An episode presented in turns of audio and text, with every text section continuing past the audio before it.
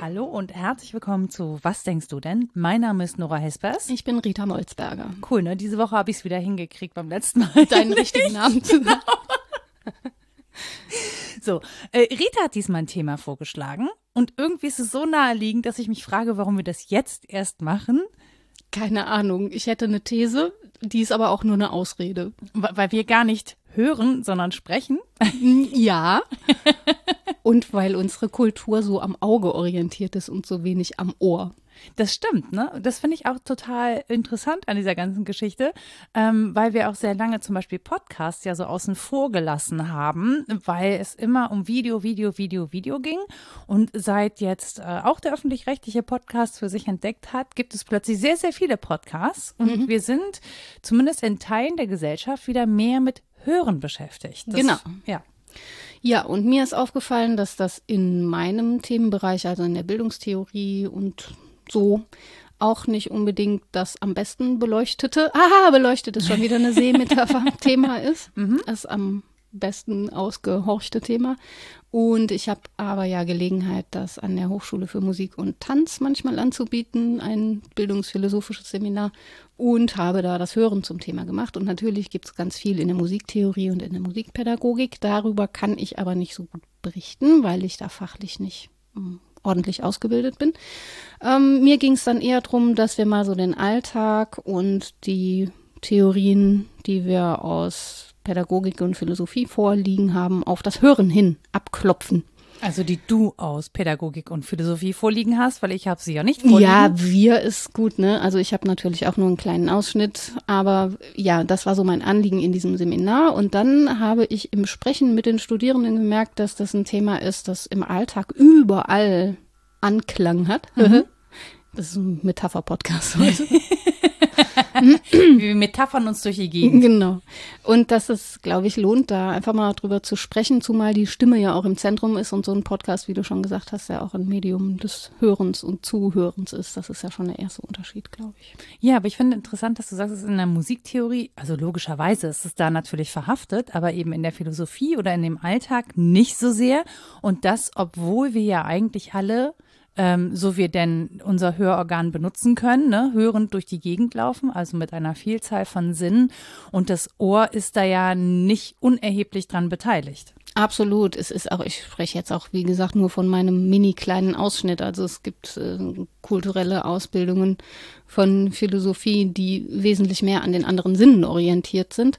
Ich habe auch ein schönes Buch mitgebracht, äh, das Nada Brahma heißt, Die Welt ist Klang und sich so lose auf ähm, indische Philosophie bezieht, aber nicht nur. Es ist von einem Jazzprofessor, ganz interessant. Jedenfalls ähm, kann man ja das, was man kennt, den eigenen Alltag und die eigenen Werthaltungen und Überzeugungen mal daraufhin überprüfen, welche Sinne darin eine Rolle spielen. Also, dass man erstmal so mit der Sinnlichkeit anfängt und sich fragt, welche Rolle spielen die Sinne überhaupt für meine für Wahrhaltungen ist ja immer naheliegend. Also halte ich alles für wahr, was ich sehe? Halte ich alles für wahr, was ich höre, was ich fühle? Prüfe ich das ab? Wie ist es überhaupt mit dem Verhältnis von Sinnlichkeit und Erkenntnis? Und dann spürt man schon, also wenn man dann in dem Kreis unterwegs ist wie ich, dass das Hören relativ spät erst drankommt. Also dass wir eine eher sichtorientierte Kultur sind. Was man auch merkt, wenn man mit Menschen, die verschiedene Sehbehinderungen haben, mal äh, spricht, dass das so ganz alltägliche Schwellen sind, über die man ganz schlecht kommt, einfach weil sich da keiner Gedanken drüber macht. Und das fand ich thematisch interessant. Das stimmt. Und das ist ja auch der Grund, warum ich zum Beispiel anfangs äh, meinen Mensch Frau Nora Podcast immer komplett transkribiert habe, weil ich wollte, dass auch die teilhaben können, die eben nicht hörend sind, aber die das inhaltlich interessiert. Das ähm, Ding ist, dass das sehr viel Zeit in Anspruch nimmt. Also es wird jetzt weniger eben zum Beispiel mit künstlicher Intelligenz. Das hilft zum Beispiel dabei, ne, solche Gespräche dann eben auch wieder zu übersetzen in eine lesende Form, in eine visuelle Form, aber sozusagen etwas oder einen Gedankenaustausch, etwas auf das Hören zu reduzieren in dem Sinne. Und auch das ist ja schon eine interessante Perspektive, ne? wenn man sagt, ich reduziere das auf ein Sinnesorgan, also auf das Hören. Wohingegen, was mache ich denn, wenn ich lese? Also dann bin ich ja nicht nur lesend, also nicht nur sehend und mhm. lesend, sondern es passieren ja dazwischen auch noch ganz viele andere Geschichten, die ja auch Einfluss darauf nehmen, zum Beispiel in welcher Stimmung ich lese. Ne? Mhm. Oder in welchem Raum oder ja. ja. Oder, oder, oder, was Ob man, man dabei riecht. lesen kann. auch das. Ob man Zeit hat zu lesen. Zeit ist ein wesentlicher Faktor. Mhm. Also ich bin das erste Mal mit dem Thema so richtig hart konfrontiert worden. Das heißt hart, das war schön, aber als es um das Abhorchen ging im medizinischen Kontext. Mhm. Und ich war schon direkt in der DDR. ja.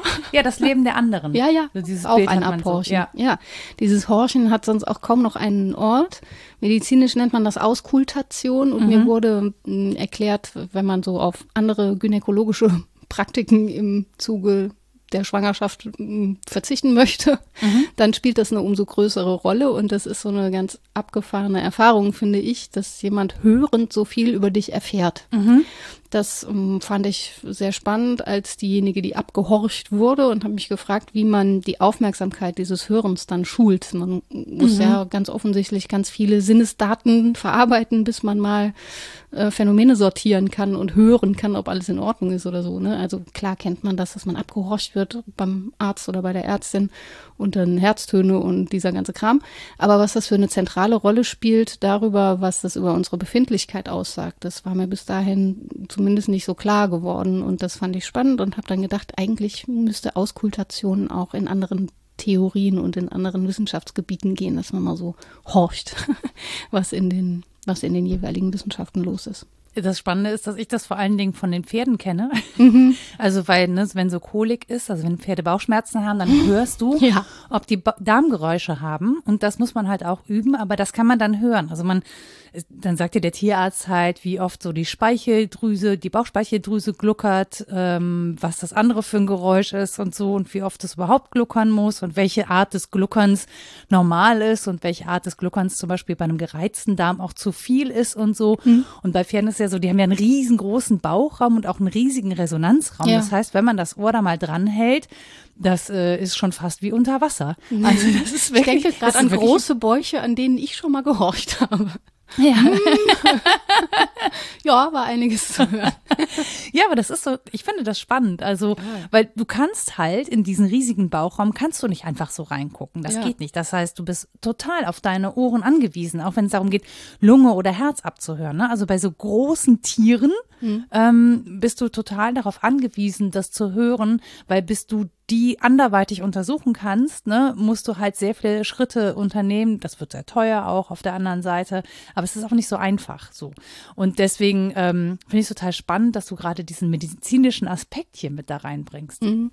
Ich fand das halt so seltsam, dass etwas, das so naheliegend ist, mhm. ist ja wirklich, also naheliegend auch im Wortsinne, ne? Das Ohr legt ja. sich auf was drauf oder so ein Hörrohr dazwischen, das kommt einem so altertümlich vor, aber es ist sehr naheliegend, auf diese Weise ähm, Zugriff zu suchen zu etwas, das man vorher nicht versteht. Das mhm. Verstehen ist ja nur auch am Hören irgendwie orientiert. Und trotzdem ist es meistens so unreflektiert. Mhm. Wir hören ja auch ganz viel die ganze Zeit, überhören aber das meiste. Gut, jetzt kann man sagen, das ist mit den anderen Dingen auch so. Wir fühlen auch ganz viel und überfühlen sozusagen mhm. das meiste oder überformen es oder wir übersehen. Immer wenn wir fokussieren, sehen wir bestimmte Dinge nicht, weil wir das, was wir in den Fokus sehen, nun mal sehen wollen. Das stimmt schon, dass das von allen Sinnen gilt, aber mir kam es zumindest so vor, als sei das Hören etwas, das so mitläuft und kaum jemals richtig thematisiert wird, es sei denn, man hat es eben mit Medizin zu tun oder mit Stimmbildung oder mit Musiktheorie oder so, ähm, wo man das spürt. Aber eigentlich gehört es ja recht überall hin.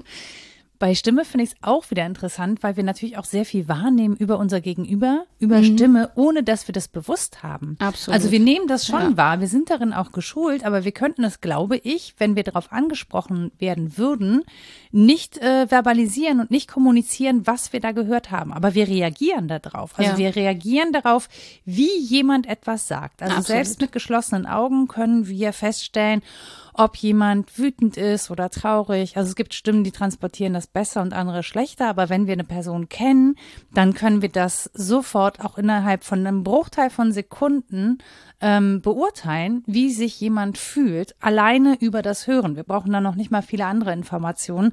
Wir können Menschen anhören, wie es ihnen geht. Und das ist ja mein großes, ich habe das irgendwann wahrscheinlich schon mal erzählt, dass Menschen mir anhören, wenn ich Hallo sage, wie es mir geht und das mir lange nicht bewusst war, dass Menschen das hören können. Also, mhm. dass ich eine Botschaft aussende in diesem kurzen Wort Hallo, in dem ich mich eigentlich oder in die ich mich komplett reinwerfe. Kann ich gut verstehen. Bei mir ist es wie bitte, offensichtlich. Aber die Anekdote habe ich dir lieber erzählt, als das Mikro noch aus war. Es ist jedenfalls so, dass diese Übungen ähm, durchaus auch empfohlen werden, um sensibel zu werden für die eigenen Wahrnehmungsmuster, die man so hat. Ich habe auch ein Buch mitgebracht, die heißt, äh, das heißt Die Kunst der Wahrnehmung und da gibt's Übungen, das sind äh, gestalttherapeutische Übungen, die sich dezidiert auf die Stimme beziehen. Mhm. Auch in der Resonanztheorie, die haben wir ja schon häufiger besprochen, von Hartmut Rosa nimmt die Stimme zusammen mit dem Antlitz eigentlich großen Raum ein. Es ist nicht so, dass es dazu theoretisch nichts gäbe. Vielleicht war ich auch nur total blöd und habe nichts wahrgenommen. Aber nichts es gehört. läuft so mit. Also es wird ganz selten richtig explizit, außer es geht tatsächlich um die Stimme oder um das Ohr. An der Hochschule für Musik und Tanz ist mir besonders bewusst geworden und es war schön, dass das noch nicht alle Studierenden wussten, dass das Gebäude gebaut ist wie ein Ohr. Mhm. Die Hochschule, da hat man sich ähm, architektonisch dran orientiert. Deswegen kommt man manchmal so von einem Stockwerk nicht ins nächste, ohne einen riesen Umweg zu nehmen oder ein Stockwerk tiefer zu gehen und von da aus wieder höher, weil das Ohr halt auch so kompliziert gebaut ist.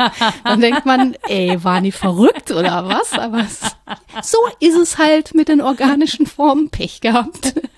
Äh, erklärt vielleicht auch, warum nicht alles bei uns direkt ankommt, was gesagt wird. Ja. Und dass wir Dinge überhören, wenn es so kompliziert ist, dieser Weg vom Ohr ins Gehirn. Ja, die Umwege sind ja sicher auch wichtig. Also auch diese Hörtreppen und was sich da an Klängen so abschleift im Laufe des Lebens, was man später so raushören kann und nicht mehr hören kann, das finde ich alles total spannend.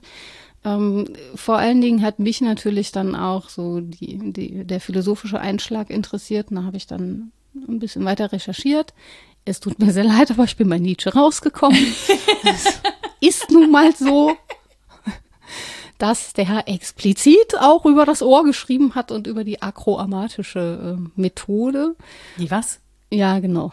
Das habe ich auch. Wie spricht man das auf? Agro also, oder Agro? Agro mit Doppel-G. nee, 我们那个。ähm, das ist wohl auch schon lange in der pädagogischen Theorie bekannt gewesen, nur mir lange nicht. Ich glaube, das ist auch so was, was ein bisschen Dornröschen Schlaf gehalten hat, dass es so zwei Stile der Vermittlung gebe, nämlich die akroamatische Methode und die erothematische. Das mhm. ist die eher dialogische, mhm. also da, wo man zuhört, aufnimmt und mit dem anderen spricht. Und das akroamatische, das macht Nietzsche aber auch in bekannter Manier so mit Bashing total schlecht, ist, ähm, wenn ein Vortrag gehalten wird, der einen zum Zuhören zwingt. Und mhm. er sagt, eigentlich ist unser ganzes System, er spricht hauptsächlich von Schulen und Hochschulen, aber eigentlich, ja, kannst du auch in der Kita oder im nonformalen Bildungsbereich gucken, darauf ausgelegt, dass einer oder im Zweifel auch eine spricht und andere mhm. hören zu. Und er sagt, die hängen so mit dem Ohr an der Institution. Mhm. Und dann wird das so ein bisschen paradox bei ihm, weil er einerseits die große Freiheit beschreibt, die darin liegt, nicht zuzuhören. Also so, the lights turned on, nobody's at home. so in Gedanken mal woanders ist. Mhm. Und sagt aber, mit dieser Freiheit sind wir eigentlich überfordert. Das ist keine gute Methode, um was zu vermitteln, wenn es nur Sender-Empfänger, das ist ein sehr langweiliges Modell, ne, mit dem wir nicht so viel anfangen können, sondern es muss irgendwie den Gestus des Mithörens geben und sowas wie ein zweites und drittes Ohr. Drittes Ohr fand ich auch spannend. Mhm. Also nicht nur das einfach zu hören und irgendwie zu verstoffwechseln, was da so an Sinnesdaten ankommt, sondern dann auch tatsächlich zuzuhören, aufzumerken, zu verstehen. Und er ergänzt dann das dritte, das ist das musikalische, poetische Hören sozusagen, mhm. dass man mit Stilempfinden hört. Und ich bin total bei dir, wenn du sagst, man hört das einer Stimme ja auch schon an, wie die so drauf ist. Ich glaube, dass wir das alle eigentlich ganz gut können. Mhm. Also, dass wir so ausgestattet sind, die Hörenden, andere Sinne mögen genauso sein, dass es also so um Zwischentöne immer auch gehen kann. Und wir das leider im Lauf durch die im Gang durch die Institutionen verlernen oder zumindest nicht weiter ausbilden und damit auch was liegen lassen, was großes Potenzial hätte. Wobei ehrlich gesagt, also Klänge wahrnehmen muss ja nicht ausschließlich über das Ohr passieren. Ne? Also wir haben ja auch zum Beispiel ja Hautsinne, ne? Also ja. Druck zum Beispiel, Bässe oder so nehmen wir ja auch über Hautsinn wahr. Also wir hören schon auch mit mehr Teilen des Körpers als ausschließlich mit dem Ohr. Ja klar. Ähm, das finde ich halt auch ganz spannend und auch erwähnenswert. Also ne, nur weil jemand nicht hörend ist, weil die Trommelfälle zum Beispiel nicht funktionieren oder weil das Ohr nicht funktioniert, gibt es trotzdem etwas, das eine Wahrnehmung ist, die dem Hören so bisschen entspricht. Ich tue mich eh schwer mit diesen komischen Abgrenzungen. Also ab wann ist man nicht sehend, nicht hörend? Was, mhm. also, das ist alles so individuell und die Sinne sind auch so individuell. Es ist ja auch kaum vermittelbar zwischen uns beiden, wie du hörst oder wie ich mhm. höre. Was weiß ich, was ich alles nicht höre. Wahrscheinlich das merke ich beim Schneiden viel. immer, was ich alles nicht gehört habe. Ach, das hat die Rita gesagt. Das ist auch interessant. ich war kurz woanders. ich muss ja auch mitdenken währenddessen. Oder auch, was mir sonst an sinnlicher Wahrnehmung alles entgeht. Und ich würde mir nie anmaßen, über die Wahrnehmung eines anderen Menschen irgendwelche Aussagen treffen zu können. Woher auch? Also wenn dann irgendwie zwischenleiblich vermittelt, weil man nah beieinander ist und meint, den anderen zu verstehen.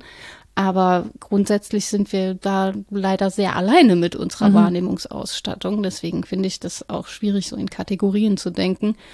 Und dennoch lohnt es sich ja, das große Spektrum anzugucken. Also alles, was dann so dazugehört, was vielleicht ähm, vom Sehen eher abzugrenzen ist oder vom Fühlen, wobei das alles ein großes Spektrum ist, wie gesagt. Ich muss gerade darüber nachdenken, was es dann dann eigentlich heißt, in sich hineinzuhören, mhm. weil das ja jenseits von laut passiert. Also mhm wenn ich in mich hineinhöre, mal davon abgesehen, dass mein Gehirn sowieso Tag ein, Tag aus Selbstgespräche führt und dieses Radio irgendwie Meins gar keine... Meins nur. Meins schimpft auch sehr viel. Und es spielt Tetris, aber nur im Hintergrund. Die ganze Zeit. Sehr anstrengend. Ja, genau, also so und da, das ist ja gar nichts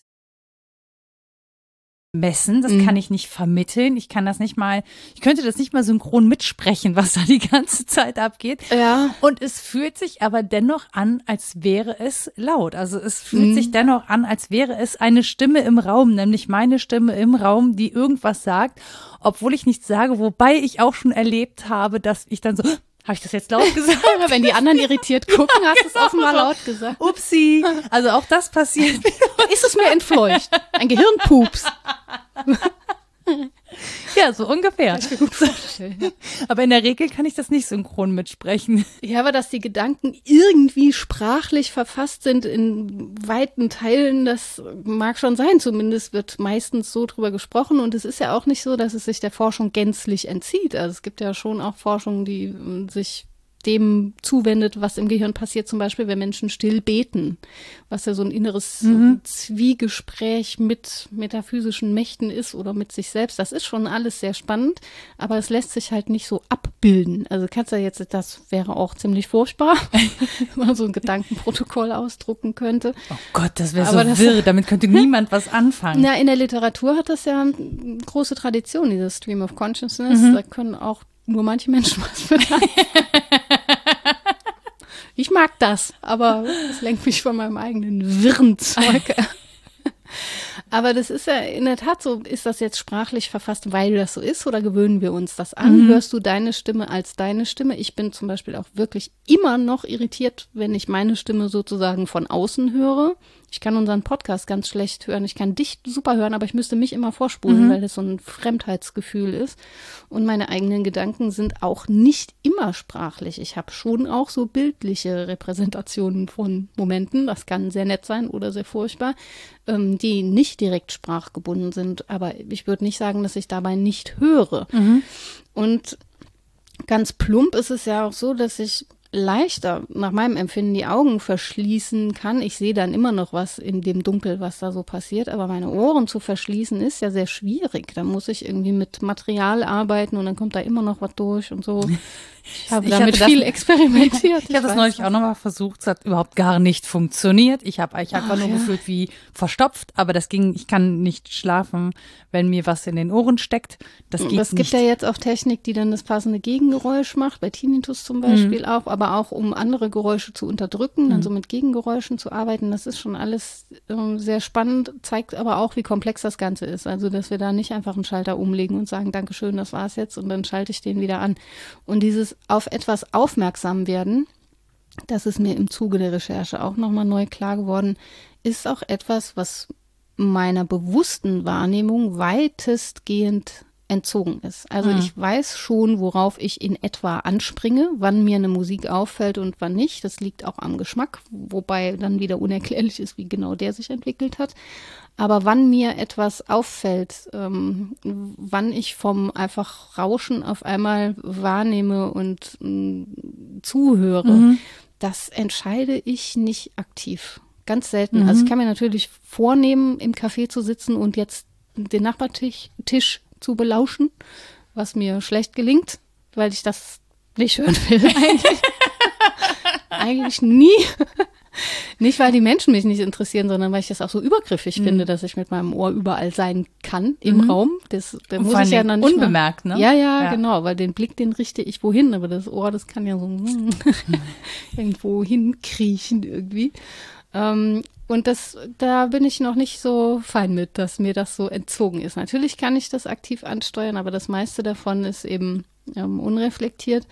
Und bei Bernhard Waldenfels in das leibliche Selbst, das habe ich, mhm. glaube ich, schon öfter zitiert, ist das ein wesentlicher Faktor, auf dem der nächste Schritt seiner Theorie aufruht, nämlich, dass unser ähm, ja, unsere menschliche Verfasstheit im Wesentlichen Pathos, also widerfahren ist, ist, dass uns ganz vieles widerfährt und wir da eben nicht bewusst entscheiden, was wir jetzt zulassen und was nicht, was dann im nächsten Schritt zu einer Wertschätzung des Fremden führt. Und das ja. fand ich wichtig. Ja. Was ja auch sehr äh, ja, häufig passiert ist das Sprechende vergessen, das Hörende anwesend ja, sind. Mir neulich wenn Sie wieder, in Telefone sprechen. ja, nicht nur da. Oh. Mir neulich schon wieder in einem Café passiert, draußen. Wir haben über irgendwas geredet und ich erzählt so, ne, ich bin ja sehr sportlich, la la la. Da habe ich gesagt, naja, ich hatte halt früher so einen Bizeps, dass mich Menschen darauf angesprochen haben beim Bier bestellen. Ich muss aber so laut und so enthusiastisch geredet haben, weil es um ein Thema ging, so insgesamt, das etwas emotional aufgeladen ist, mhm. eine Körperbeurteilung und ähnliches dass sich die Frau am Tisch davor umdrehte. Und ich Zeigen Sie mal. Genau, ja, und sie meinte, sie wollte jetzt auch mal Spitze. wissen, wie dieser Bizeps aussieht. Und ich so, naja gut, das war jetzt vor 20 Jahren. Der sieht natürlich nicht mehr so aus wie vor 20 Jahren, weil ich nicht mehr so viel Sport mache. Also, Stellen Sie sich ein sehr festes Bindegewebe vor. Winkeärmchen. Nein, aber das war so, das, in dem Moment ist mir bewusst geworden, naja klar, wenn du hier so laut wieder rumproletest, und ich habe halt einfach eine unglaublich laute Stimme, so, ähm, ich merke das aber selber nicht. Ich merke gar nicht, wie laut ich werde oder wie durchdringend meine Stimme dann auch ist auf so einem öffentlichen Platz. Ja klar, wollen die Leute dann zuhören und sich umgucken und wissen, was die Frau für einen Bizeps hat. Ja, so. aber das ist ein großartiges so Beispiel für diese Entzogenheit, dass man auch nicht spürt, wie laut man ist. Jetzt kannst du hier rumpegeln, ne? Du kannst ja Zahlen hier kann ich messen rumpegeln. und so und sagen, so kann viel auch später Dezibel noch hätten wir gern. Genau. Aber im Alltag schwierig. Und ich habe auch eine Freundin, die immer sagte, bitte mach mich darauf aufmerksam. Ich weiß, an den Reaktionen der anderen ist ablesbar. Ich bin oft zu laut, ich merke es aber nicht. Nein, man hört und, es auch nicht. Ja, ist verrückt, ne? Ja. und dann nehme ich an, dass diejenigen, die immer so sehr, sehr leise sind, das vielleicht auch gar nicht unbedingt schnallen. Mhm. Ähm, das habe ich ganz oft im, im Seminar geschehen, dass ich so hinhorchen muss und das dann mit Schüchternheit assoziiere, was gar nicht sein muss. Vielleicht ist es einfach nur ein eine leise Stimme, die sich innen laut anhört, keine Ahnung. Aber es hängt schon oft auch zusammen. Also wenn ich dann so zum Zweiergespräch bitte und sage, das ist doch total schlau, was du sagst, sagst doch laut in den Raum rein, das wollen alle hören, dann hat das direkt was von, ich nehme mir den Raum auch. Mhm. Mit der Stimme erobern wir ja auch Raum. Ähm, sonst wären Babys auch echt hilflos. Die können ja gar nichts. Die brüllen rum, damit man zu ihnen kommt und das ist die einzige Weise, Raum zu greifen. Mhm. Und insofern sind die Assoziationen, glaube ich, nicht so falsch, dass du jemand bist, der selbstbewusst Raum nehmen kann, aber anderen auch Raum geben kann. Bei Doch. Ja, bei selbstbewusst wäre ich aber tatsächlich, also ich, diese laute Stimme, dieses Organ, wie man immer sagte, Ja. das ist mir ja mitgegeben auf irgendeine Art Aber und es Weise. ist dir jetzt bewusst. Jetzt ist es mir bewusst, aber es war mir natürlich früher nicht bewusst Mhm. und ich stand nicht mit dem gleichen Selbstbewusstsein im Raum, mit diesem lauten Organ, sondern weil ich natürlich auch immer zurechtgewiesen wurde, Mhm. war das nichts, was Selbstbewusstsein ausgelöst hat, sondern war das etwas, ähm, das ich als Mangel erlebt habe. Mhm. Es war mir aber nicht gegeben und es ist mir bis heute nicht leiser zu sprechen. Also ich spreche so, wie ich Ich will so einen Schalldämpfer davor Ja. pappen. Vielleicht Genau, so eine, das könnte man eine machen. schicke, dicke Damenbinde. Ja. Wir hatten ja lange Maske. Das war auch schon sehr hilfreich. Ah ja. Ja. Gott. Ja, aber das ist so. Also Kritik an der Stimme ist halt auch ähm, super schwierig. Ja. Das ist jetzt nicht das konkrete Thema, ne? Aber ähm, Doch. Zu naja, zu, zu sagen, da- da steht, da ist jemand deutlich hörbar und wahrnehmbar und diese Person steht selbstbewusst im Raum. Das muss nicht notwendigerweise miteinander in Zusammenhang stehen. Es kann auch einfach sein, das war mein Gedanke eben nämlich, dass äh, wenn jemand sehr leise spricht, vielleicht auch in einer sehr ruhigen Umgebung groß geworden ist, wo man sich gar nicht durch eine laute Stimme durchsetzen musste und Menschen mit einer sehr lauten Stimme irgendwie versucht haben, sich Gehör zu verschaffen in einer Umgebung, nicht nur die laut ist, sondern in einer Umgebung, die nicht zuhört. Ja. Also in der du nicht gehört und nicht wahrgenommen wirst, sodass du Absolut. das Gefühl hast, du musst immer schreien, damit irgendwer aufmerksam auf dich wird. Das heißt, vielleicht ist es in dem Fall auch die Suche nach Aufmerksamkeit. Aus meiner Geschichte würde sich diese Erklärung ergeben. Ja, so, ich weiß nicht, wie es mit, mit anderen Menschen ist und ich weiß auch nicht, ob das jetzt psychologisch äh, kohärent ist, was ich hier erzähle, aber es wäre eine mögliche Erklärung dafür, dass man so laut ist. Und das, dann wäre das leise auch ähm, ein selbstbewusstes, ich weiß, dass ich gehört werde. Genau. Vielleicht, ja, ja. Ja. Ich kenne das aus den Zusammenhängen, wo man Menschen damit irritiert, dass man ihnen, wenn sie offensichtlich laut um Aufmerksamkeit buhlen, unter Sechsjährige zum Beispiel, wenn es viele davon in einer Gruppe sind und man dann nur sagt, ich höre dich gut. Du musst gar nicht schreien. Ich habe dein Bedürfnis auch wahrgenommen. Ich, jetzt kann ich nicht, aber gleich komme ich zu dir. Dann sind die häufig richtig vor den Kopf gestoßen, ist meine Erfahrung, weil die Rückmeldung nicht erwartet wird, sondern weil man üblicherweise dann eskaliert, mache ich auch oft, selber lauter werden, Ja. irgendwie so ätzend, dann selber leiser werden, sich zuwenden und die Aufmerksamkeit bestätigen, ist auch eine Methode, das runterzuregeln. Aber dein Punkt mit der Stimme und der Kritik ist, glaube ich, schon im Herzen des Themas. Denn das ist auch so was Ungeschminktes, unsere Stimme. Die ist ganz schwer aktiv zu modulieren. Wir können das natürlich lernen, man kann Stimmbildungskurse machen, aber ich werde jetzt kein glockenheller Sopran, niemals. nicht. Nein. Ich will, und es wird nie ohne Kieksen gehen. Ich habe, also ich höre das natürlich, dass das keine ausgebildete Stimme ist und dass das schwierig wird, wenn ich lange laut bin oder so. Aber das ist eben etwas, das mich ja auch repräsentiert und was ich inzwischen annehmen kann. Aber mir ist es aufgefallen tatsächlich, als zum ersten Mal Kritik an unseren Stimmen kam, nicht an dem, was wir gesagt haben, sondern dass jemand sagte, ich kann mir das nicht anhören. Zwei Frauenstimmen, eine Stunde lang. Die so, ich kann das nicht hören. Da habe ich gedacht, ja, äh, okay, sollen wir das jetzt runterregeln? Muss ich versuchen, anders zu sprechen? Oder was, was ist das Ding dahinter? Ne? Das, das hat ja auch ein Geschmäckle. Ja, aber es ist eine Selbstaus, also in meinen Augen ist es eine Selbstaussage und hat gar nichts damit zu tun, das und wie wir sprechen, sondern es ist einfach eine Selbstaussage und auch eine Aussage darüber, wie gewohnt wir es sind, dass Frauen in der Öffentlichkeit sprechen und auch deutlich vernehmbar sind und hörbar sind. Ähm, wir haben gerade einen aktuellen Fall, also es geht um den äh, Fall der Fußballspielerin und Weltmeisterin Jennifer Hermoso, die ja von dem Verbandspräsidenten Luis Rubiales ähm, ja, die, die Lippen auf den Mund gedrückt bekommen hat, ohne dass sie das wollte. erfuhr. Ja, ich kann es, ich kann es tatsächlich nicht Kuss nennen, weil ein Kuss für mich etwas anderes ist als das, was da passiert ist. Das war für mich ein Übergriff, ein sexualisierter Übergriff. Und interessant ist, wer wen hört und wer wem zuhört. Und sie sagte danach, auch wenn sie das lachend gesagt hat, ne, ich war damit nicht einverstanden, also es hat mir überhaupt nicht gefallen, sagt sie. Ähm, und das, das Ding ist, dass viele Menschen das gar nicht hören oder gar nicht wahrnehmen. Ja, sie sagt es, es hat aber keine Relevanz Mhm. für sie, sondern da werden die Bilder angeguckt und gesagt, wieso war da nur ein Küsschen? Ist doch nicht schlimm. so und dass sie etwas dazu sagt, sich da auch äh, in der Situation nicht wohlfühlt, das wird nicht wahrgenommen, da wird aber auch nicht zugehört, was zu Einschätzungen führt, wie zum Beispiel äh, Grüße an Karl-Heinz Rummenigge an der Stelle, mit Verlaub, das ist total okay. Auch da nicht, ja, nicht für ihn schon. Ja, ja, genau. Aber nicht hingehört, ne? Also auch mhm. nicht mal dann, wenn verbalisiert wird, ich war damit nicht einverstanden, es hat sich nicht gut angefühlt, das einfach ähm, unter den Tisch fallen zu lassen. Und das ist für mich auch etwas, das mit Zuhören zu tun hat, weil sie sagt ja etwas, es hat aber keine Relevanz für viele Leute. Das mhm. heißt, selbst wenn man sich Gehör verschafft, gibt es immer noch den, den Schritt, dass diesem Gesagten und Gehörten Relevanz beigemessen ja, werden genau. muss. Und das passiert da nicht. Das ist das, was ich meinte mit dem Wechsel vom ersten Ohr zum zweiten Ohr.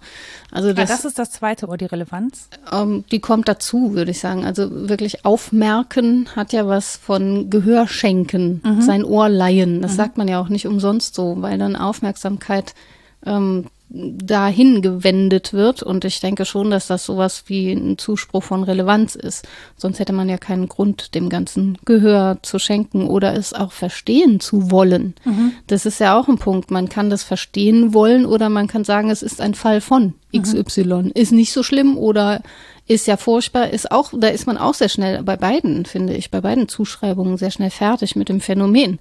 Es würde ja erstmal darum gehen, wirklich zur Geltung lassen zu kommen, ähm, was die Präsenz dieses Phänomens denn überhaupt ausmacht. Mhm. Und dazu muss ich dann die Sinnesdaten des gesprochenen Wortes wohl dazu nehmen. Das wäre dann schon ganz gut, wenn man die schon hat. Also wissenschaftlich ist das sehr schön, wenn man viele Daten hat, dann mhm. freut man sich und rechnet die nicht raus und sagt, ach ne, die brauche ich nicht. Also nur wenn sie tatsächlich irrelevant sind, aber relevante Daten rauszulassen in der Beurteilung eines Phänomens ist einfach wissenschaftlich mh, hm, nicht so cool. Ja, und, und auch im Alltag da nicht. Ja auch nicht. Es nee, geht ja um Macht. Nein, aber ja, das geht's bei Wissenschaft auch. ja, auch. Aber ich meine nur, wenn man ein Phänomen verstehen will, egal welches, da kann man sich da freuen, mhm. wenn man viele Daten hat. Absolut. Und eine Aussage derer, die am Phänomen beteiligt sind. Ist doch großartig. Dann hat man hermeneutisch richtig Futter. Das stimmt. Allerdings gibt es natürlich auch Menschen, die am Prozess beteiligt sind, die gar nicht die Wahrheit sagen oder die versuchen, ja. das die ganze Zeit zu drehen. Interessant finde ich an der Stelle auch ähm, die Verstärkung des Gesagten, mhm. eben in dem Falle durch Proteste in Spanien. Mhm. Äh, 100 bis 200 Personen haben für den Verbandspräsidenten demonstriert. Mehrere tausend haben in favor ähm, of Jenny Hermoso ähm, demonstriert in Spanien, vor allen Dingen Frauen. Mhm. So, also auch das, ne, das Gesagte kann ja auch oder das Gehörte kann ja auch auf Resonanz stoßen und eben verstärkt werden oder sich verstärken. Ja. Auch das finde ich, das hat ja miteinander zu tun in diesem Fall. Absolut. Also es kommt dann halt dabei ein anderer Klang raus. Das muss man irgendwie auf dem Zettel haben, ja. denke ich, dass man dann nicht das eigentliche nur etwas lauter hört, sondern dass es eine eigene Dynamik annimmt. Also muss man auch da ganz gut hinhorchen wer wem seine Stimme leihen will. Das hat ja häufig auch ein mhm. bisschen was Übergriffiges, ne? Mhm. Wenn man jemandem Gehör verschaffen will, das ist so, ja, red mal ins Mikro. Mhm. Ist ja meistens nicht so, sondern man redet dann selbst für mhm. jemand anderen, was nicht unbedingt die beste Methode ist, jemanden mm, Zugehör zu bringen. Aber wenn man das mitnimmt in die Reflexion, dass da ein eigenes Geschehen losgeht, dass die Dynamik von Rede, Gegenrede, Verstärkereffekte, Resonanzen und so weiter eben sehr komplex ist, dann hat man, meine ich, schon einen guten Grund, umso genauer hinzuhören und es auf Wahrheitsgehalte hin prüfen zu wollen, weil mhm. einem eben klar wird, dass vieles davon dann auch, Heidegger würde sagen, nur Geräusch ist. Ne? Das ist ja häufig so, gerade im sozialen Miteinander, dass wir vieles an dem, was wir an Sprache erzeugen, nicht erzeugen, um eine bestimmte Aussage zu treffen, sondern um damit emotional irgendwas auszulösen. Die Frage wird halt sein, in Zukunft können wir unseren Ohren trauen. Das konnten wir ja noch nie. also, ja, da wird Gift reingeträufelt, wie bei Macbeth oder es wird halt auch viel gelogen, klar. Ja. Also Also, aber das ist ja das Spannende, ne? Also was, was hören wir eigentlich, wenn Mhm. wir hören?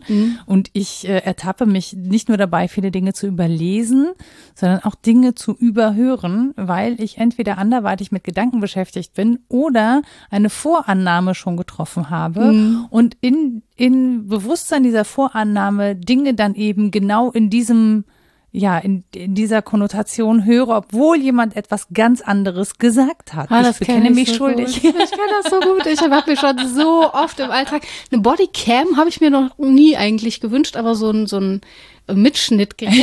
ich bin schon super gut. Du hast doch eben Folgendes gesagt. Nein, habe ich gar nicht. Doch, hast du wohl. Und zwar wörtlich. Nein, hast du gar nicht. Ich habe das so und so gesagt. Und das wären so Momente, da würde ich super gerne so zurückspulen und sagen, siehst du sie? Nein, hörst du, hörst du, nicht siehst du. Ja. Und dann im Oder die andere Person könnte auch du, ja, hörst genau, Du. es wäre vermutlich irgendwas dazu. Echt, das habe ich gedacht. Oh, och, sehr interessant.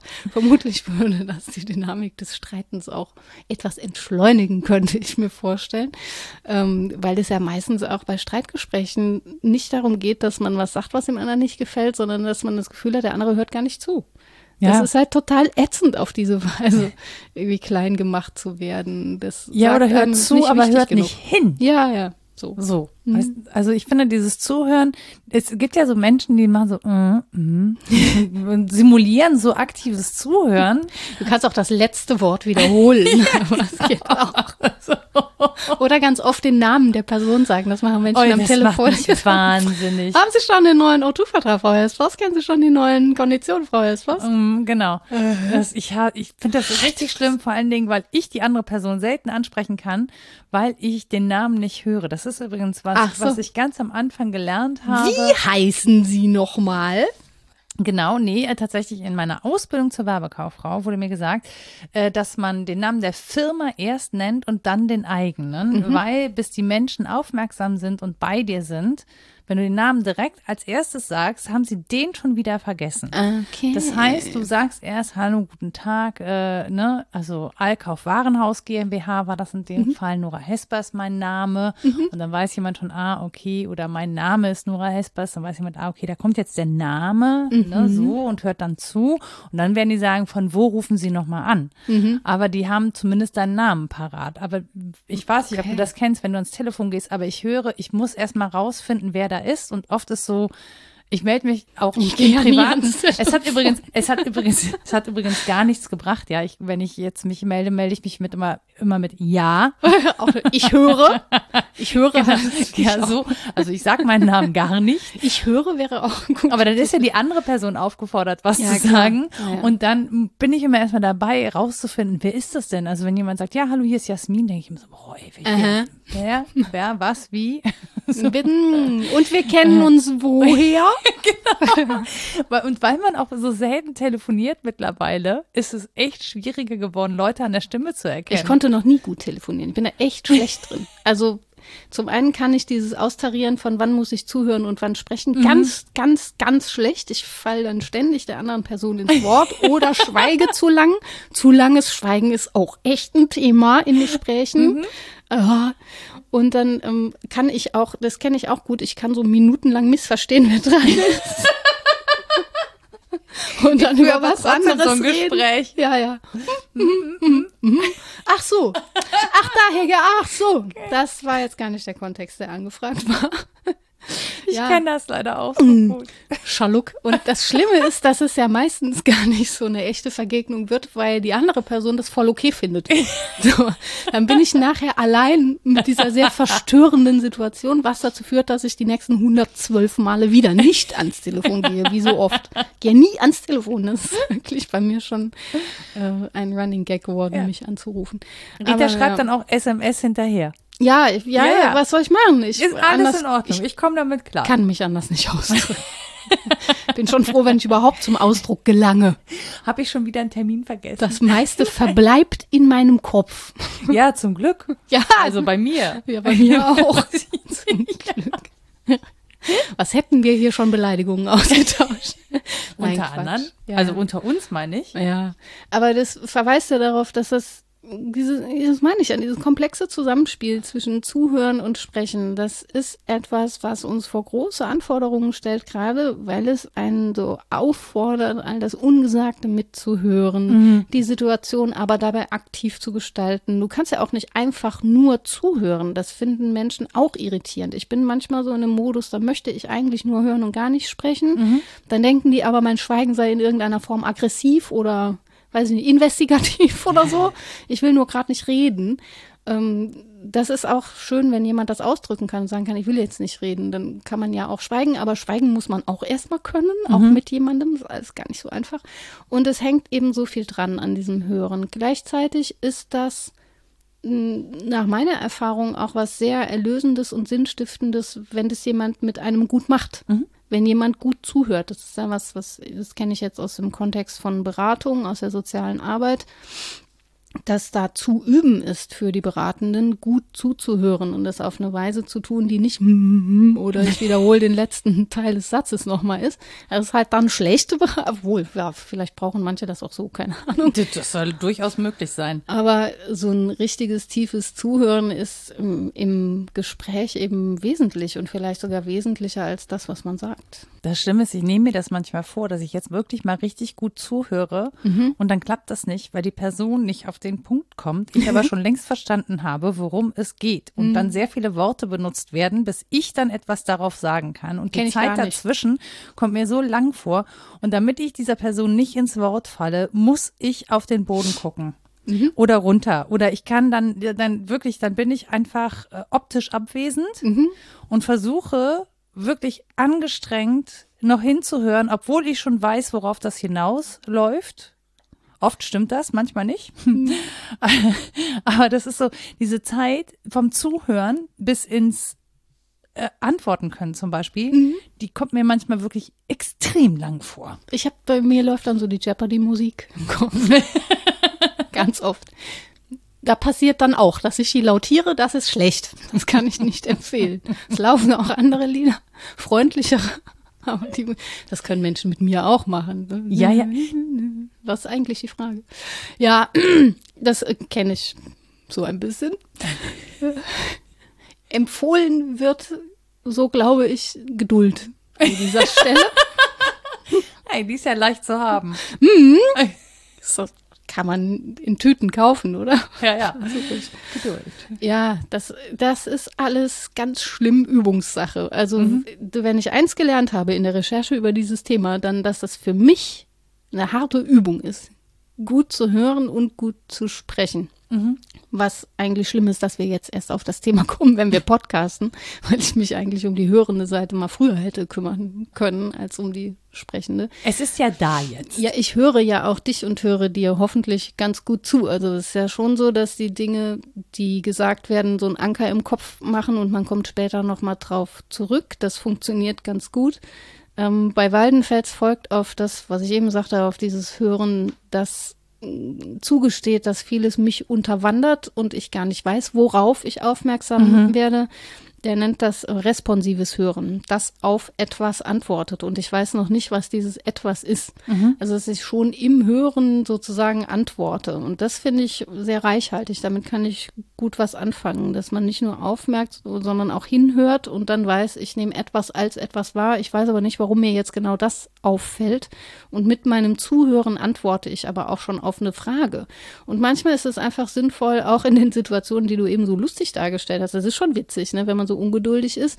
Aber es ist ja sinnvoll, mal drauf zu horchen, was eigentlich die Frage ist, auf die da gerade eine Antwort gesucht wird. Mhm. Also worum ringt das Gegenüber mit den vielen Sätzen, wie ich jetzt? Was ist es eigentlich, was ich da mache? Will ich jetzt Aufmerksamkeit oder versuche ich einem Phänomen gerecht zu werden? Was ist denn die Frage dahinter? Und wenn man sich gedanklich damit beschäftigt in der vielen Zeit, die da vergeht, dann ist ja vielleicht auch im responsiven Zuhören was gewonnen. Aber dann bin ich vielleicht ganz abgetaucht, wenn dann kommt, was denkst du denn dazu, Nora? Äh, äh, was äh, denkst du denn? Warte, da mache ich einen Podcast zu. genau, ja. Hier, ich kann dir mal was vorspielen. ja, genau. Ja, ja, das, das stimmt. Da kann man natürlich sich dann äh, Gedanken drüber machen. Meistens hat man sich aber, weil das ja Situationen sind mit Menschen, die man sehr häufig erlebt. Also ich habe das selten mit Menschen, die ich neu erlebe, wo ich sowieso viel wahrnehmen muss. Ja. Das häufiger mit Menschen, die ich häufiger erlebe, also bei denen ich auch schon weiß, ja, Hörgewohnheiten. So, genau, Hörgewohnheit. Mhm. Da fällt es mir wirklich schwer. Und das einzig Doofe ist, also ähm, du kannst währenddessen nicht die ganze Zeit am Handy rumspielen.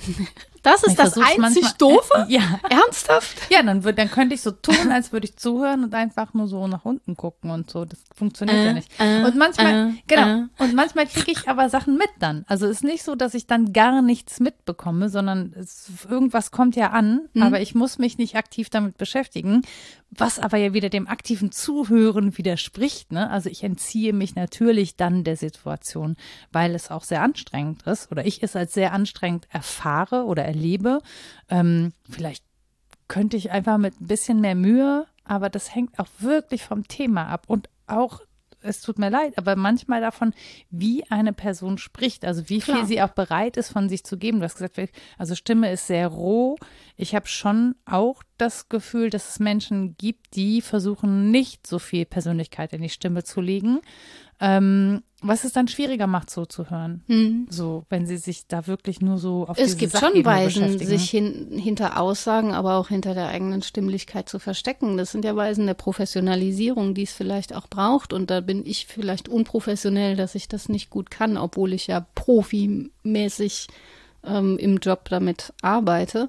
Womit ich gute Erfahrungen mache, ist das A, einmal zu thematisieren, so wie wir es hier machen, dass das also einen Unterschied macht, wer sich mit Stimme wie viel Raum nimmt, dass das einen Unterschied macht, ob ich mir Mühe gebe zuzuhören und so weiter.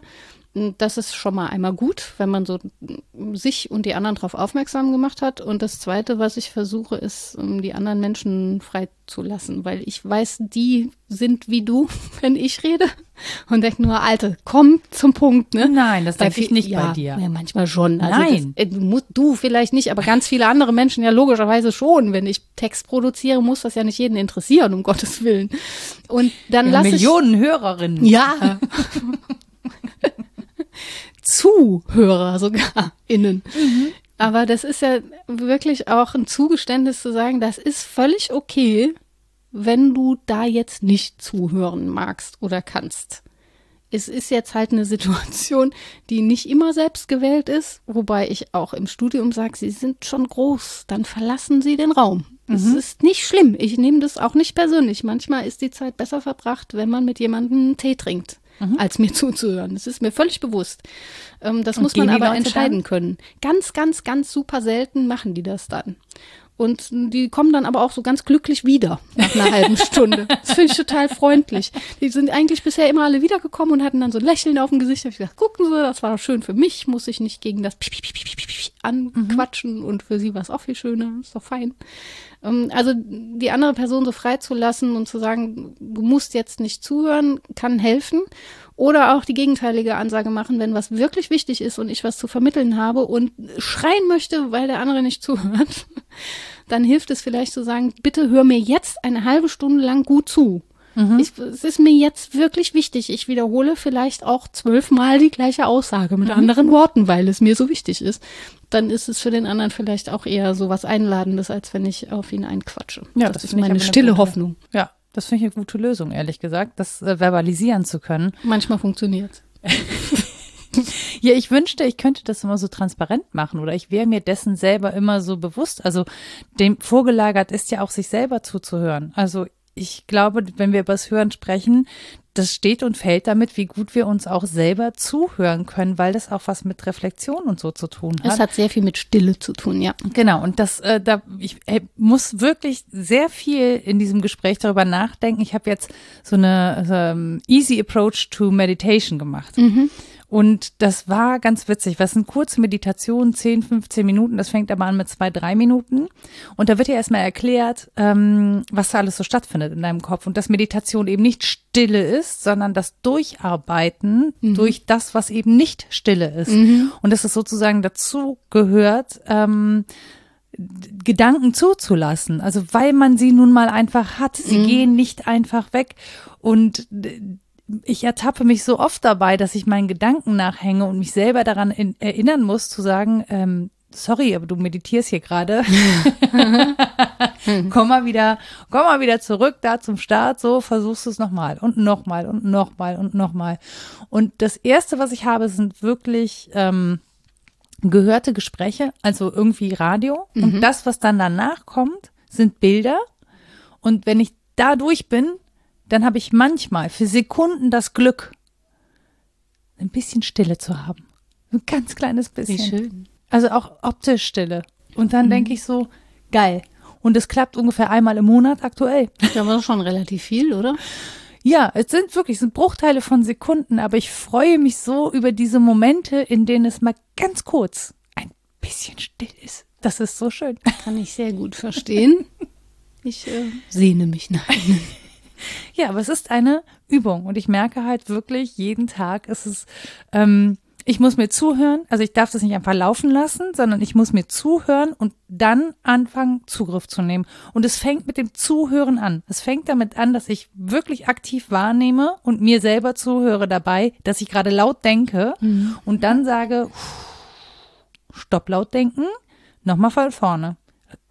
Hundertmal, mhm. tausendmal. Irgendwann werde ich es wahrscheinlich schneller schaffen, aber aktuell ist es eine Übung. Naja, das Repetitive daran ist ja auch schon lang bekannt. Ich glaube, dass das kein Zufall ist, dass man in Religionen bestimmte Gebete hat oder Formeln, die man immer und immer und immer wieder spricht, weil im Sprechen, selbst wenn es nur inneres Sprechen ist, dann eben auch Ruhe einkehren kann, weil es immer dasselbe ist, weil Stille ich habe so einen Bleistift, das. auf dem steht, es gibt vielerlei Lärm, aber nur eine Stille. Und das glaube ich nicht. Es gibt schon auch viele Stillen.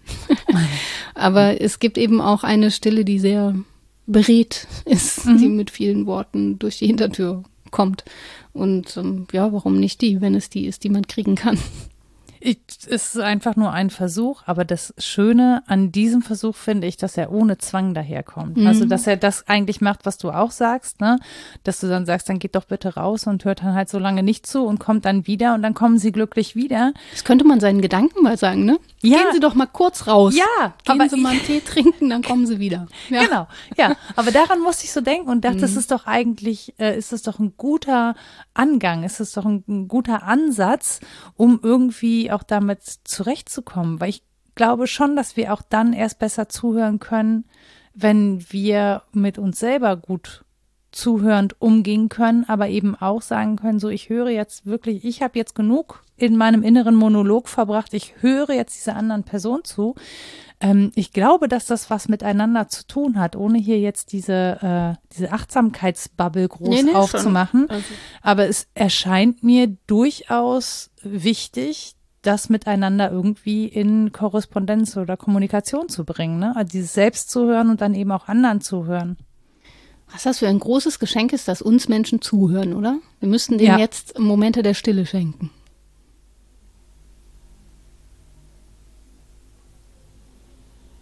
Klappt gar nicht, ist nie still.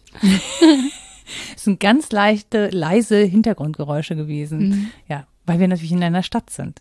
Und selbst auf dem Land Ach, wie schön wäre jetzt Vogelgezwitscher gewesen. Ach, was man ästhetisch oder schön mhm. findet. Wir setzen uns noch mal eine Stunde in deinen Garten. Was nehmen wir denn jetzt mit? Was haben wir denn jetzt gehört? Eine Stunde lang. Ja, wir haben aus dem großen Themenspektrum hören, sprechen, Stimme zuhören gehört. Ne? Also was wir gemacht haben, ist, glaube ich, verschiedene Hörstile nochmal nachzuzeichnen, zu fragen, wie wir vom einen ins andere kommen, dann rauszustellen, wo wir überall unterworfen sind und nicht selbst entscheiden, was wir hören, was wir sehen, wem wir zuhören, wie wir zuhören dass es aber helfen kann, da so vom, von der reinen Phänomenebene in die Reflexionsebene zu kommen und uns zu fragen, wie wir hören, warum wir hören, was eine Stimme transportiert und so weiter. Das kann uns schon einiges sagen und das wir, das fand ich jetzt schön, dass du sozusagen den Sack zugemacht hast mit der Stille. Sozusagen, das ist die Rückseite dieser Medaille.